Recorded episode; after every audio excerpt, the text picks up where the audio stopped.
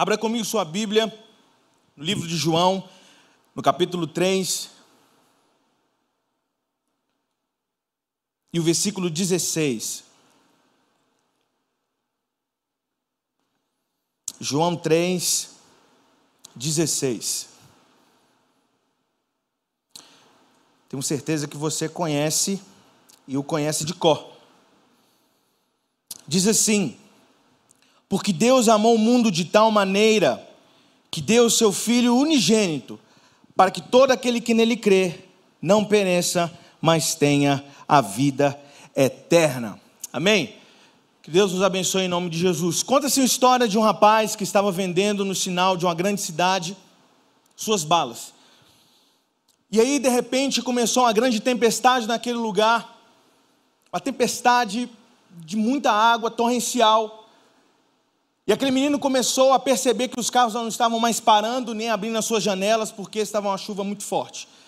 E ele estava perdendo suas balas, então ele sai da rua, senta na, numa marquise e, desesperado, olhando para o nada, chega um oficial, um policial, um guarda, e chega: Menino, o que, é que você está fazendo aí? E o menino, com um olhar distante, sem olhar para o guarda, pensando em milhares de coisa, coisas, ele segura sua bala e fala: Nesse momento eu estou pensando que, nessa chuva, a minha casa está completamente destruída, porque minha casa é feita de, de papelão. A casa está completamente destruída.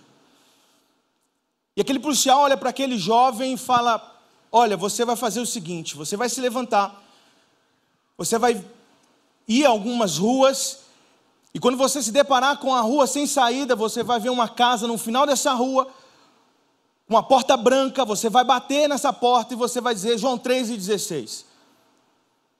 O menino não tinha perspectiva de nada, não tinha para onde ir, o que fazer. Ele ouve esse policial, as suas coordenadas, e ele vai em direção a essa casa. Vira as ruas mais que depressa, encontra essa casa, essa rua, sem sair dessa casa, correndo, ele bate na porta, a porta se abre, e antes que alguém fale alguma coisa, o menino se adiante e fala, João 3,16. Era uma senhorinha, carinha de vó, sabe carinha de vó? Coisa linda, bochechinha rosada, um sorriso fácil, vó. Fala mansa, e aquele sorriso, ela abraça o menino e coloca o menino para dentro. O menino entra na casa, uma casa maravilhosa, toda organizada, limpa, com decoração, lustre, os quadros. O menino vai olhando aquilo, os tapetes na sala, uma sala gigante. Ele vai olhando tudo aquilo, vislumbrado, e no seu pensamento ele diz: Eu não sei o que quer dizer João 3,16, mas eu sei que dá abrigo para alguém que estava desabrigado. Ele continua percorrendo a casa, encontra uma lareira, alguns móveis, e ele meio que, sem entender o que está acontecendo, ele senta nesse móvel, senta na cadeira, e ele percebe que ele está sendo aquecido por essa lareira, e ainda vislumbrado com tudo que está acontecendo, a forma como tudo aconteceu, ele ainda no seu pensamento, ele diz, eu não sei o que quer dizer João 3,16, mas eu sei que aquece alguém que estava com frio. A vovó chega para aquele menino novamente e fala: Você já comeu alguma coisa hoje? O menino não. E ela então leva o menino para a cozinha. E aí o moleque se depara com a mesa, sabe aquela mesa top, que tem de tudo, tudo que criança e adolescente ama comer. Tinha de tudo. Tinha bolo, tinha lasanha, tinha. que mais que tinha? Me ajuda tudo que pode, tudo que não pode, tudo que é bom para o dente, tudo que não é bom para o dente, tinha lá. E o moleque come como se não houvesse amanhã, desesperadamente. E ao mesmo tempo que ele se alimenta, que ele come, ele para e pensa. Eu ainda não sei o que quer dizer João 3,16, mas eu sei que alimenta alguém que estava muito faminto. Depois de ter comido o mundo, e como vó, aquela avó que fica parada na frente olhando o menino comer, sua avó é assim? Minha avó era assim. Olhando, você está olhando, vó? Não, só estou te vendo.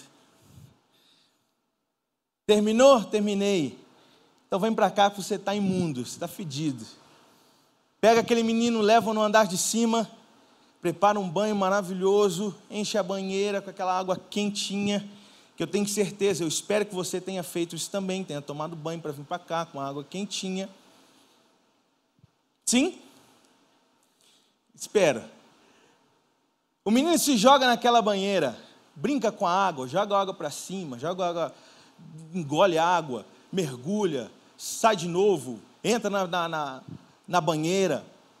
E ao mesmo tempo que ele está brincando, ele para e pensa: Eu ainda não sei o que quer dizer João 3,16, mas eu sei que limpa alguém que estava completamente sujo.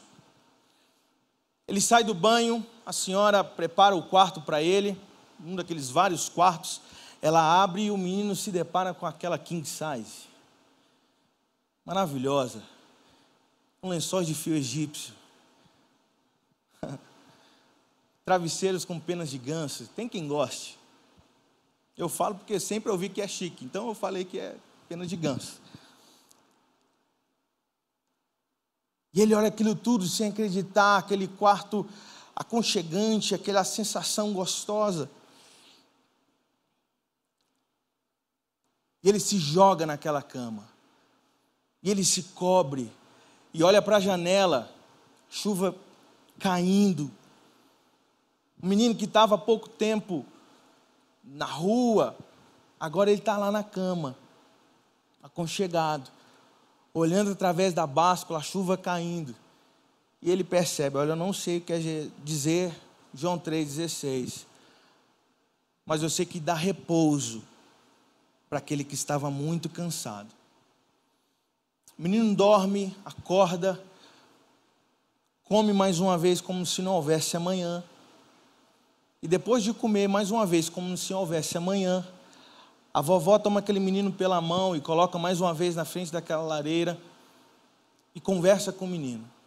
E ela pergunta: Você sabe o que quer dizer João 3,16? E o menino entrou em parafuso, porque ele não sabia o que quer dizer João 3,16, ele não sabia o que era João 3,16, não tinha a menor noção do que seria esse número, do que seria esse João do que se trataria esse termo, essa expressão, essa senha. E ao mesmo tempo ele pensava: se eu digo que sei, eu estou mentindo, se eu falo que não sei, provavelmente essa mulher vai me expulsar daqui. E nesse jogo, nessa luta interna, ele fala: Eu não sei. Eu de fato eu não sei o que quer dizer João 3,16.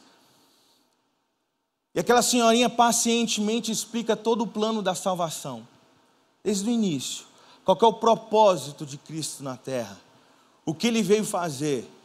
Qual que é o, o ato sacrificial de Cristo na cruz do Calvário?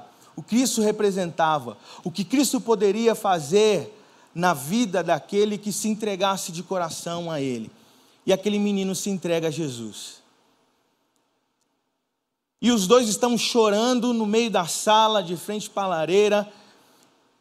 Eles se colocam um de frente para o outro, começam a se abraçar e chorar. A vovó se alegra, todo mundo feliz, mas na cabeça do menino, do jovem, ele ainda dizia: Eu ainda não compreendo o que esse amor quer dizer. Eu ainda não sei o que quer dizer João 3,16. Eu ainda não compreendo como alguém é capaz de entregar o seu próprio filho simplesmente pelo fato de amar o outro alguém. Eu não sei como esse amor tão profundo, tão intenso, ao ponto de me amarrar com cordas, como a palavra diz, com cordas de amor, ele nos amarra, ele nos encontra, e nós estamos, nos encontramos completamente envolvidos por esse amor. Esse amor que não me pede nada em troca, eu ainda não compreendo, eu não consigo entender e dimensionar a profundeza desse amor.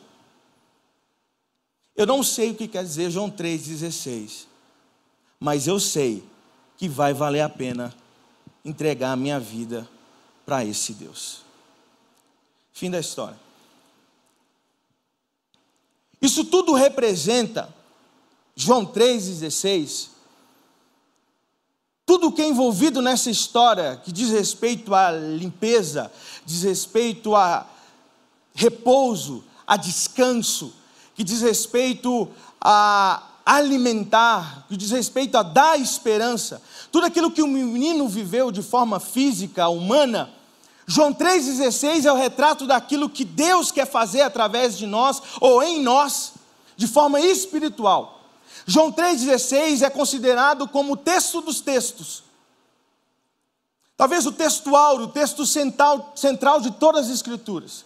Alguns estudiosos vão dizer que, ainda que não nos tivéssemos o Antigo Testamento ou o Novo Testamento, e a única coisa que Deus deixasse escrito, revelado, dito, falado, fosse esses versos, esses pequenos versos que diz: Porque Deus amou o mundo de tal maneira que deu o seu Filho unigênito, para que todo aquele que nele crê não pereça, mas tenha vida eterna, seria o suficiente para que todos pudessem compreender a dimensão, a intenção, o movimento de que Deus fez em direção ao mundo, a fim de que esse mundo pudesse ser redimido e salvo é aqui. É João 3, é o texto dos textos. E o texto inicia dizendo: Porque Deus amou o mundo. E aí a gente pode entender que esse movimento de que Deus ama o mundo é em resposta daquilo que o mundo faz.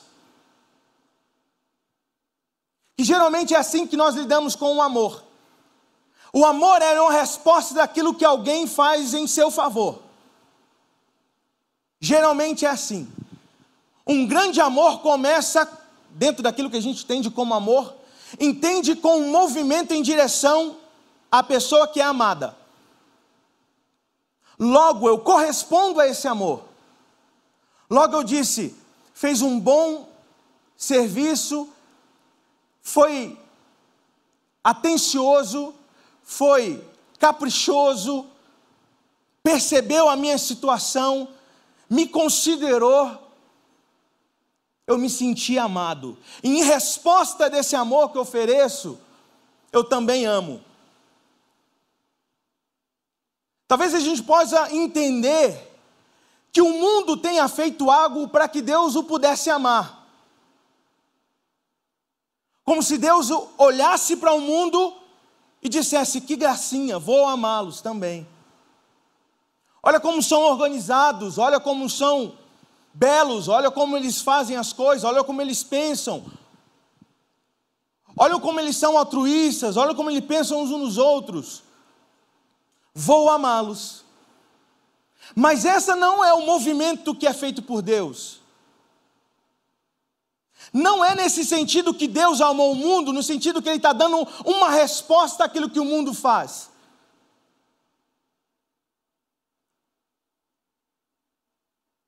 Porque Deus não ama com esse amor de, de resposta. O amor que nós estamos acostumados a lidar.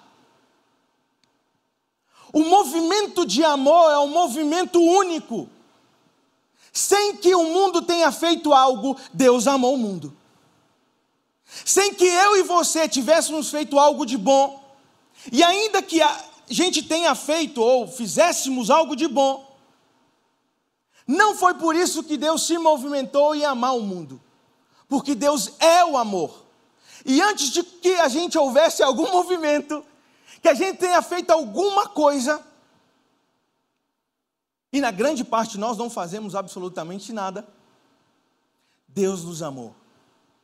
É um movimento primeiro, é um movimento inicial. Deus nos ama. O que, que você fez? Nada. E qual que é a intenção, qual que é o movimento de Deus para esse nada que nós fizemos? Amor. Ainda que nós não tenhamos feito nada, e nós não fizemos, muito pelo contrário. Fizemos coisas completamente opostas àquilo que Deus nos mandou fazer. E assim como Paulo vai dizer, todos nós pecamos e estamos destituídos da graça de Deus. O movimento inicial de Deus foi: Ele amou o mundo. Então, esse é o movimento de Deus para com o povo. Deus nos amou. Esse sermão é um sermão muito simples, é um sermão que você já tenha ouvido, é um sermão que muito provavelmente você já tenha é, é, escutado, já está internalizado no seu coração, mas são nas coisas primeiras, são nas coisas básicas que a gente erra. É na não compreensão do pequeno que a gente não acerta o que é maior. Na vida é assim. As coisas pequenas. Você sabe que você tem que tomar banho e escovar o dente. Mas é muito provável que a sua mãe ainda, sua esposa, tenha que te falar, vai tomar banho e vai escovar o dente.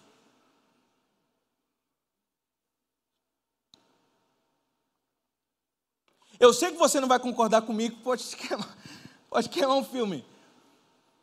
Mas são coisas pequenas e coisas simples. Mas são nas coisas pequenas e simples que nós erramos. Portanto, esse movimento de amor que Deus amou o mundo é um movimento que parte de Deus. Deus nos amou. E o texto continua dizendo que Deus nos amou e amou o mundo de tal maneira. Tal maneira é o quê? É tal maneira. É uma maneira tal que nem mesmo João, com todo o seu entendimento sobre o que é o amor, e João, esse discípulo amado de Jesus, que é considerado como discípulo do amor, o apóstolo do amor, aquele que reclina a cabeça nos peitos de Jesus,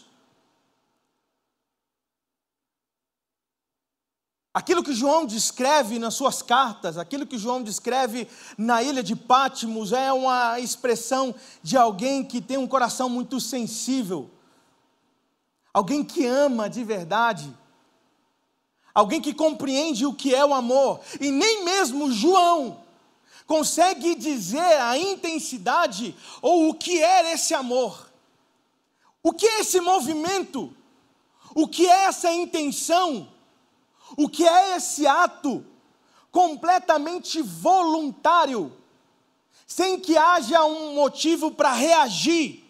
É um movimento inicial. Que amor é esse? De que maneira nós podemos compreender e entender esse amor? João vai dizer: é um amor tal. Não tenho o que dizer. É um amor incompreensível. É um amor imensurável. É um amor que eu arrisco dizer que é indizível. Existe isso, Pedro? Indizível? Existe agora. É um movimento. Não consigo expressar, dizer, mensurar. A única coisa que a gente consegue chegar próximo, perto, é poder dizer que esse amor, que esse movimento, que essa intenção, o fato de que Deus amou o mundo de tal maneira, nós vamos dizer que Deus amou o mundo de uma forma e de uma maneira e com amor incondicional. Que é totalmente coerente com esse movimento de amar. Incondicional quer dizer que não depende da condição daquele que é amado. Ele ama, independente de qualquer coisa.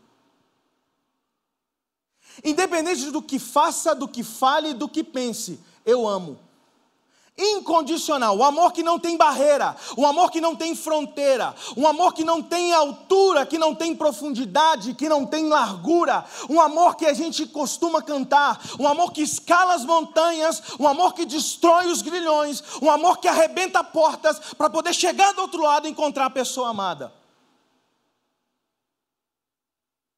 Um amor que não tem limites, que não se esgota. Um amor que vai para além daquilo que a gente compreende. Esse é o amor incondicional. Um amor que não tem o porquê, mas ele existe. E esse amor, o amor que nós estamos falando, é o amor ágape, é o amor perfeito. Há pouco tempo atrás, nós já ouvimos aqui através do pastor Tiago, falando sobre os quatro amores. Falando do amor eros, que é o amor entre homem e mulher, entre uma pessoa e outra. E geralmente esse amor eros é um amor que espera algo de alguém. Geralmente quem se ama com esse amor, ele está esperando uma resposta. Necessariamente, quase sempre, é uma resposta que eu não estou disposto a dar o primeiro. Eu quero que esse amor chegue até mim. Eu quero que alguém me olhe, eu quero que alguém me note, eu quero que alguém me elogie, eu quero que alguém esteja perto de mim, eu quero que alguém me ama, eu quero que alguém me abrace, eu quero que alguém faça algo por mim.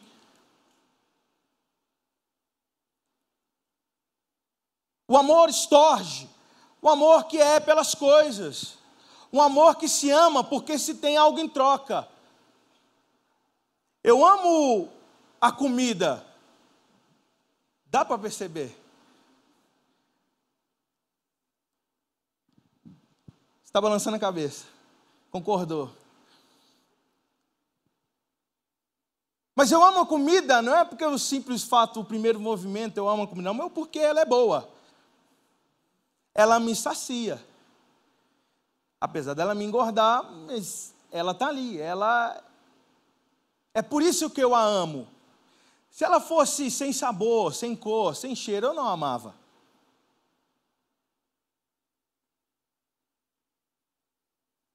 Tem um amor filéu, que é um amor de relacionamento entre pessoas.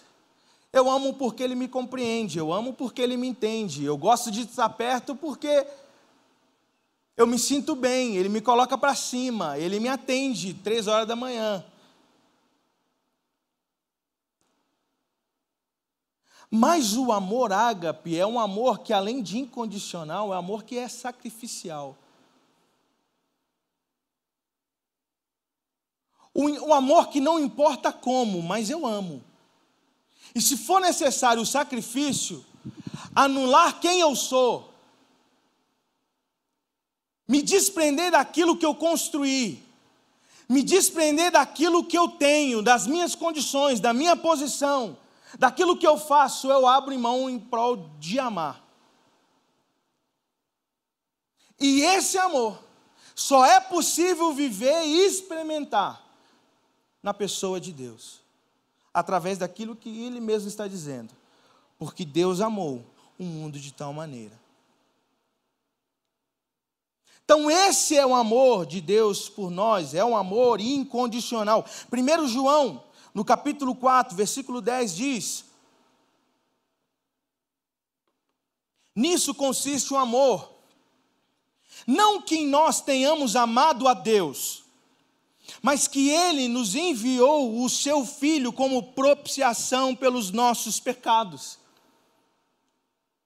É esse o amor de Deus.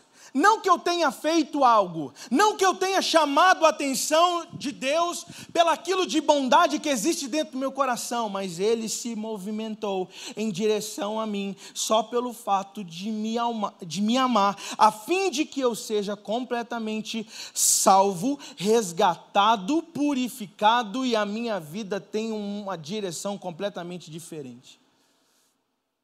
Esse é o amor de Deus por nós. E não existe nenhum relacionamento, não existe nenhuma ação, não existe ninguém, não existe nenhum ato que se compare a esse amor. Manhã, dia das mães, lindo, amo minha mãe. Minha mãe é minha mãe. Porque mãe é mãe. Maravilhosa. Mas é limitado. Amo minha esposa, amo os meus filhos luto, batalho, guerreio por eles, mas é limitado. O amor que a gente costuma viver e declarar é limitado, mas esse amor que Deus derrama em prol da minha vida, a fim de que você viva experiências amorosas, tal como essa, de amor de mãe, de amor de pai, de amor de filho, de amor de esposo, é infinitamente inferior do que esse amor incondicional do qual nós estamos falando. Porque esse amor tem poder. Esse amor tem poder de mudar. Mudar não somente um momento. Porque o amor de, mãe, à medida que você se entristece, e é bom ter o colo de mamãe, mas é momentâneo, porque depois vai ter outra luta. O amor de um esposo, o amor de, de, chegar para sua esposa e dizer: Como você é linda, maravilhoso, você se sente bem, vai estar ali, mas vai ter um momento que ele não vai dizer. Tem um momento que você vai ter que chegar em casa com a placa: Fiz o cabelo. Vai ter esse momento que não vai ter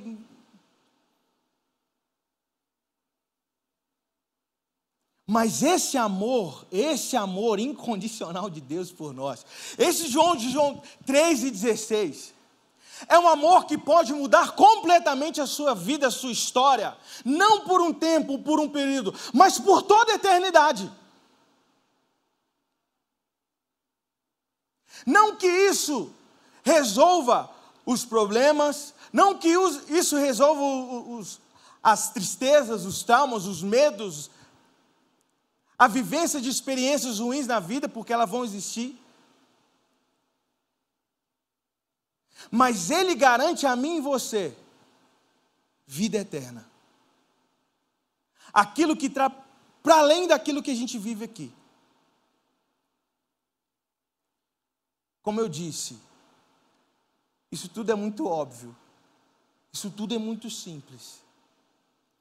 Mas vale a pena a gente tentar expressar ou tentar reaprender, voltar um pouco e tentar entender e compreender o porquê nós estamos aqui. É por causa disso.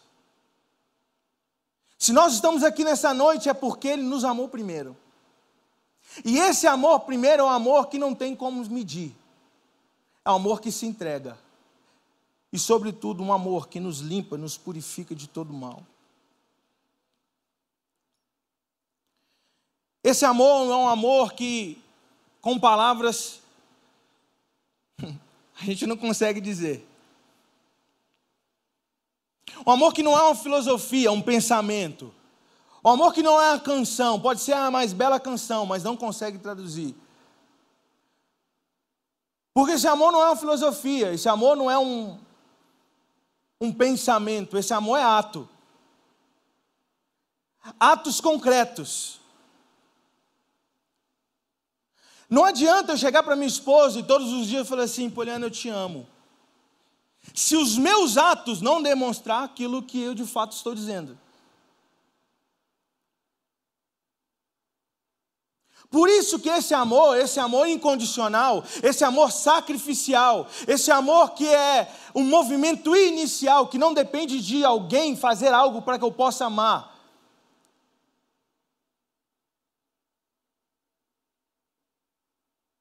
Por isso que Deus envia, por isso que é Ele que desce na terra.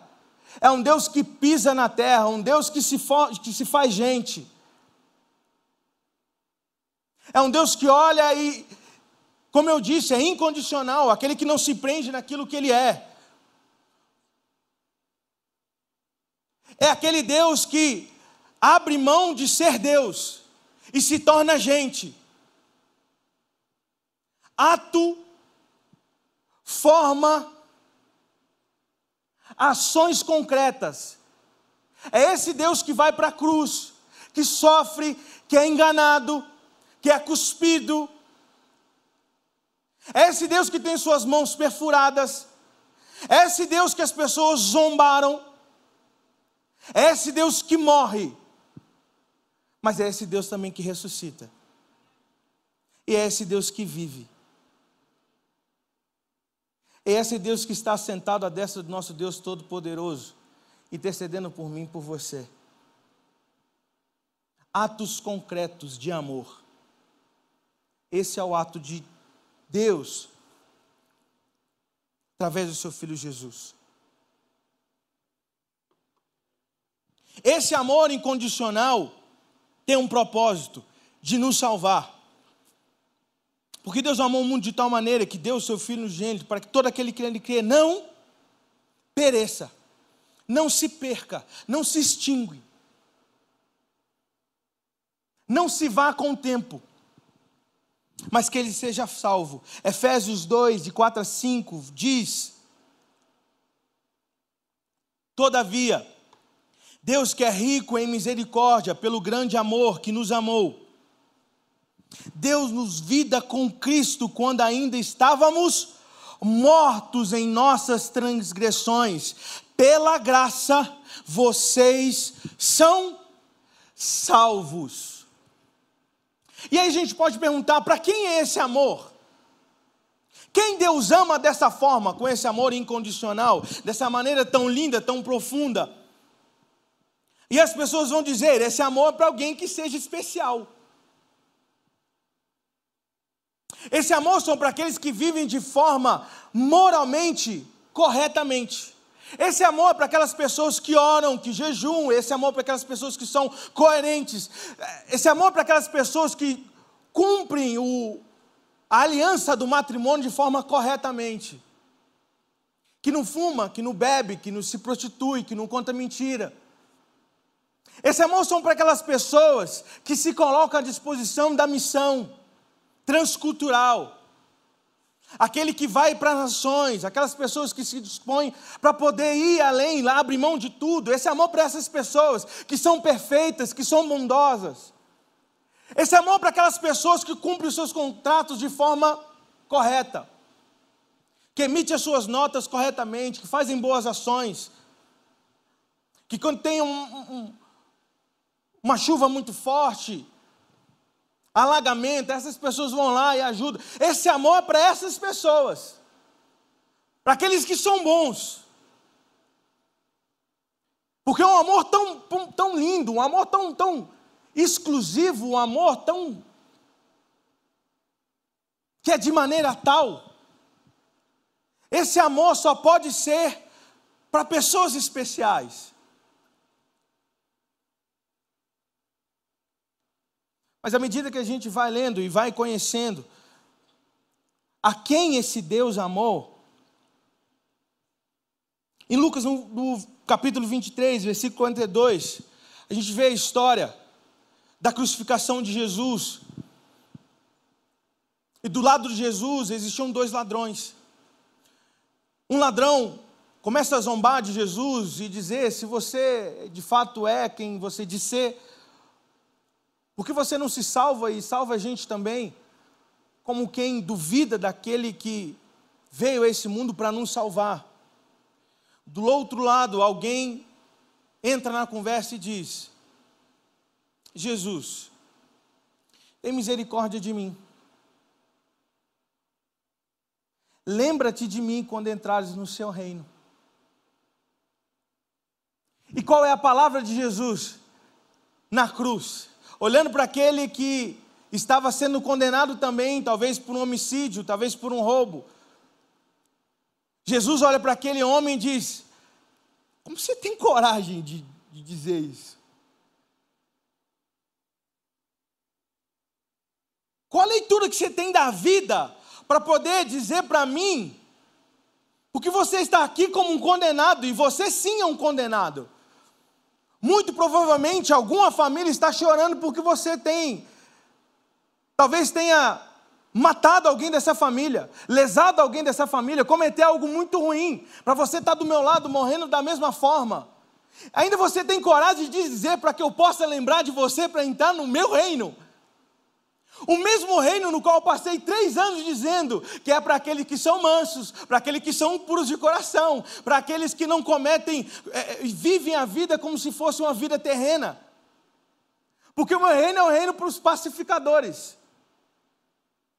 E agora, com pouco tempo de vida, você vai dizer para mim: lembra-te de mim como entraste no seu reino? Você não tem capacidade nenhuma para poder entrar no meu reino. Eu não posso fazer isso.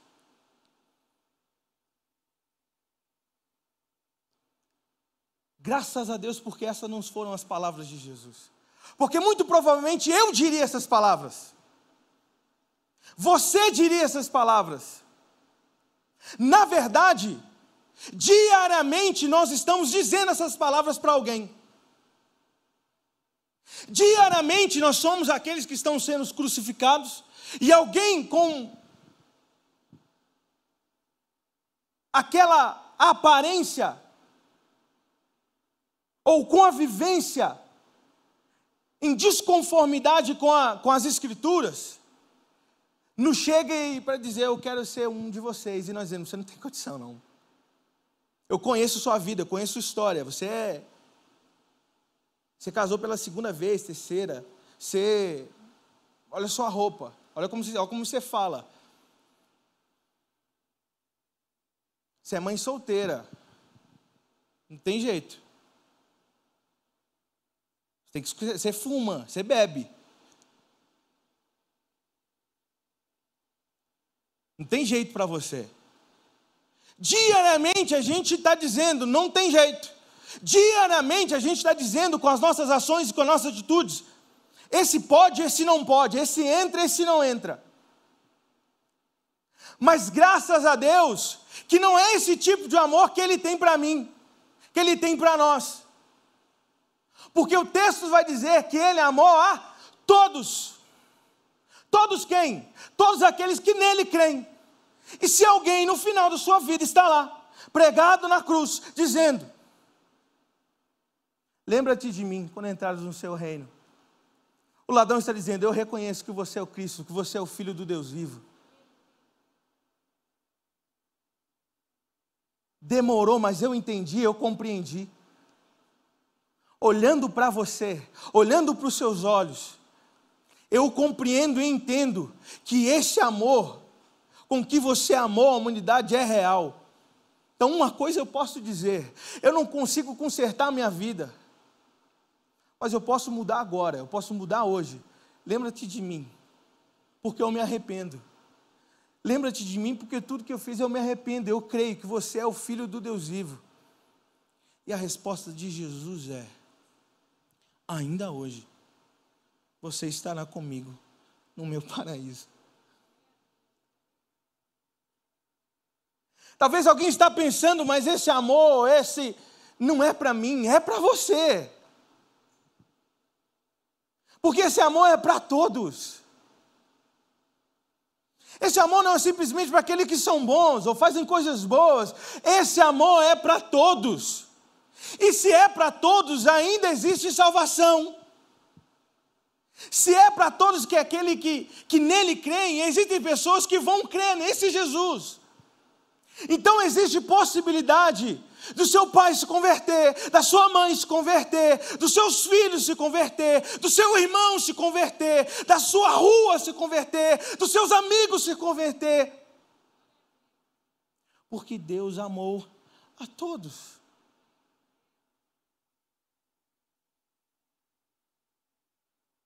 É por isso que nós saímos, é por isso que nós falamos, é por isso que testemunhamos daquilo que Jesus fez.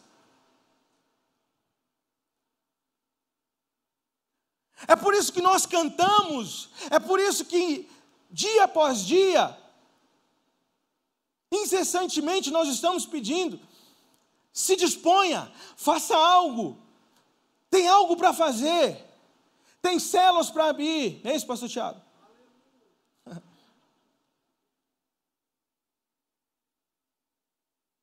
Tem algo para fazer, tem ações que precisam ser realizadas, tem gente que precisa reconhecer Jesus e esse amor.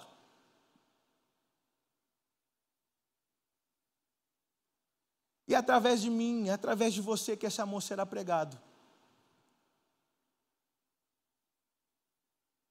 Talvez é difícil você aceitar esse amor, para você que diz que esse amor não é para você, é para você sim.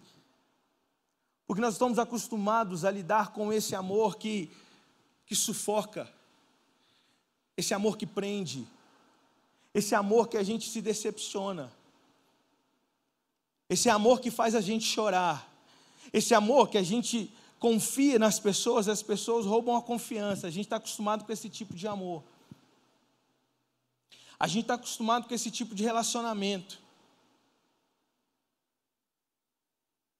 A gente está acostumado a lidar com aquilo que é agressivo, com aquilo que não é natural. Eu tenho certeza que você vai entender e vai reconhecer isso que eu vou falar.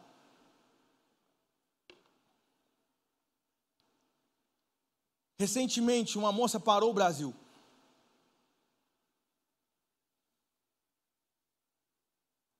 Recentemente, uma moça foi a sensação, comentário, comentários, fenômeno, sucesso em todo o Brasil. Simplesmente pelo fato de ser alguém que demonstra com lampejos de ações boas,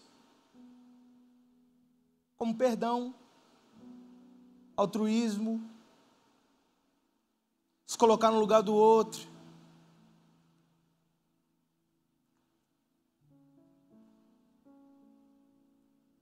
Alguém que não é dado a briga. Aparentemente bondosa. E o mundo se, se depara com isso e fala: que esquisito. Que esquisito. Ninguém é assim nos dias de hoje.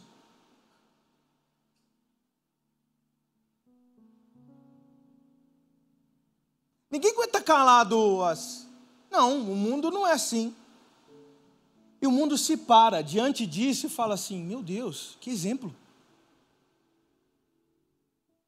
Meu Deus, que mulher. Onde ela estava? E o mundo para, as pessoas param. E a gente consegue ler comentário que deusa.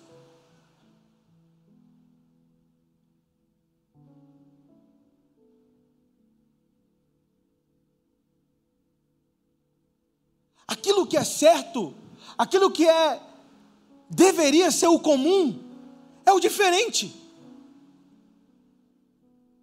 Porque nós estamos acostumados a viver com os outros a guerra, a briga, a destruição. A gente está acostumado a lidar, nós estamos acostumados a lidar, a vivenciar experiências de traições, de pessoas que estão arquitetando, fazendo de tudo para que você caia. Pessoas estão vasculhando a sua vida para ver se encontrar alguma coisa ruim para te prejudicar. A gente está vivendo dias assim. E é difícil a gente falar em amor verdadeiro com dias assim. É difícil a gente acreditar naquelas pessoas que se aproximam da gente. E aí a gente vê pessoas que estão do nosso lado porque a gente tem um poder, a gente tem alguma coisa, E no dia que a gente não tem esse poder, não tem articulação, as pessoas saem da nossa vida.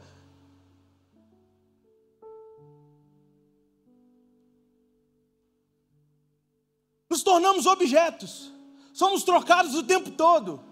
É esse tipo de relacionamento que a gente está vivendo. É por isso que é difícil acreditar num amor que não te pede nada, um amor que simplesmente te dá.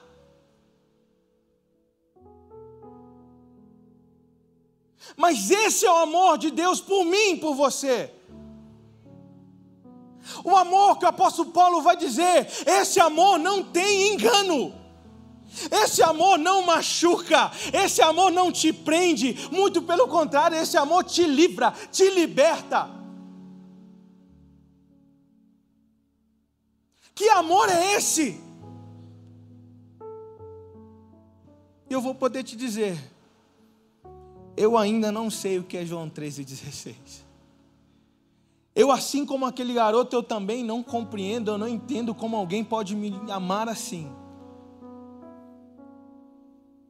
Como alguém pode, de uma forma tão preciosa, me compreender, me entender, a fim de mudar a minha história, me levar para um lugar diferente, me resgatar.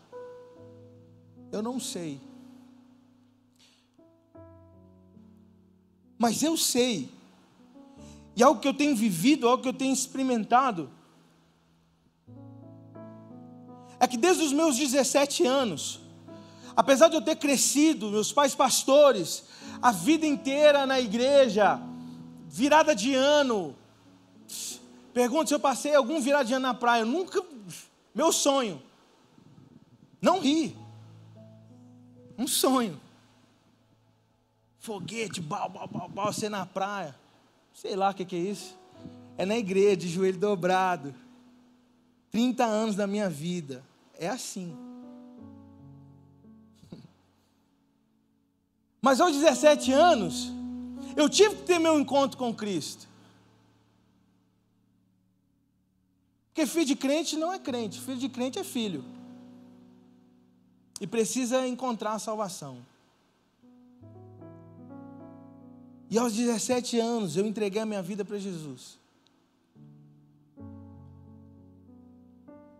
Tanta coisa já vivida, tanta coisa já experimentada.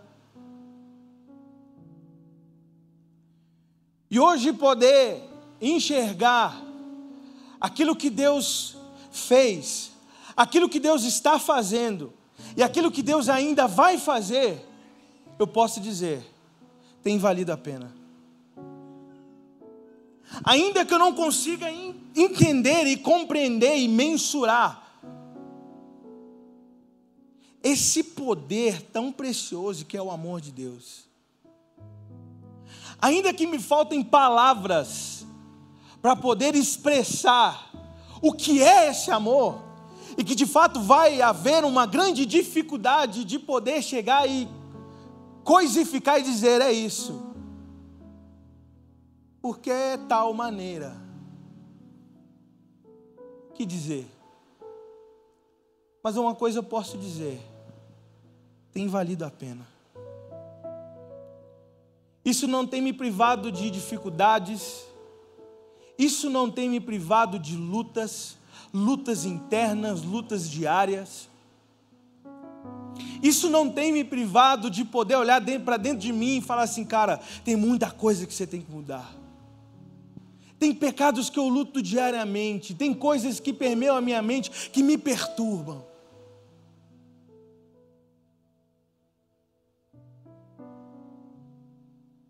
Mas quando eu percebo que é Ele que me sustenta, quando eu percebo que é Ele que me guarda, quando eu percebo que ainda que eu ande pelo vale da sombra da morte, eu não temerei mal algum, porque Ele vai estar comigo.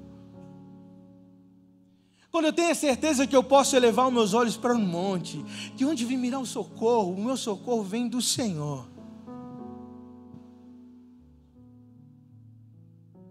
Esse amor me faz ter a certeza e a convicção de que Ele me muda diariamente, me transforma diariamente, simplesmente pelo fato de que Ele me ama. Deus te ama. Te ama com amor incondicional. E esse amor é para você. Porque nada que você faça vai mudar o amor dele por você. Então, do jeito que você está, ele te ama. Apesar de não deixar você desse jeito, ele vai te mudar. Assim como ele tem me mudado. E assim como ele tem mudado tantos outros.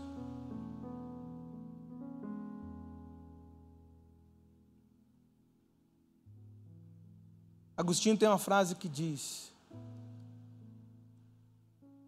Deus ama cada um de nós como se não houvesse mais ninguém para amar. Deus ama cada um de nós como se não houvesse mais ninguém a amar. Então, todo esse amor, toda essa entrega, toda essa atitude, todo esse sacrifício é por você. Por mim, é por nós. E como a primeira canção que nós cantamos, o véu que nos separava, por esse amor de Cristo sacrificial, já não nos separa mais. A luz que estava apagada brilha, não por um tempo, por toda a eternidade. E a cada dia, cada momento, ela brilha mais.